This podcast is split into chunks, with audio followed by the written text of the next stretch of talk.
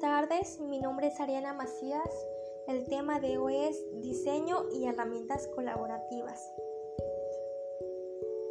Diseñar contenidos es transformar el material redactado normalmente en un documento de texto a un formato navegable y basado en criterios pedagógicos para su posterior impartición en modalidad online.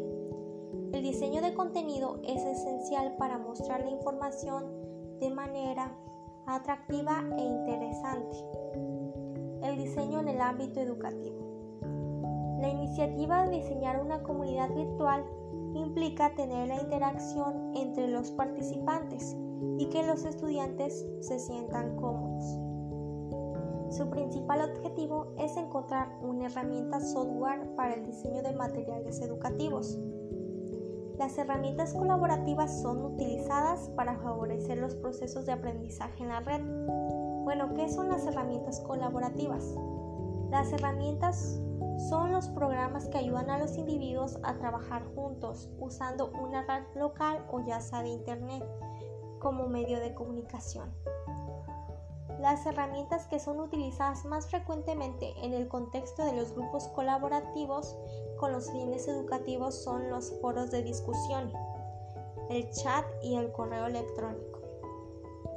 Estas herramientas colaborativas favorecen al fortalecimiento de numerosos aspectos, como el razonamiento, el pensamiento crítico o la socialización del conocimiento. Bueno, veremos lo que es, es, las herramientas colaborativas en las comunidades virtuales y de negocios. Ya sabemos que las comunidades virtuales de negocios son plataformas de trabajo colaborativo. Las comunidades de negocios utilizan estas herramientas colaborativas ya que es una evolución del mercado en redes. Para mejorar el flujo del trabajo, cada vez más las empresas recurren a estas herramientas de software colaborativo, ya que el trabajo en equipo es esencial del éxito de las empresas en la actualidad. Y es muy importante usarlo ya que es posible ahorrar tiempo y dinero y además agiliza el trabajo. Bueno, ya vimos lo que es el diseño en el ámbito educativo y lo que son las herramientas colaborativas en el ámbito educativo y en el ámbito de negocios. Ahora les voy a contar mi experiencia en las herramientas colaborativas.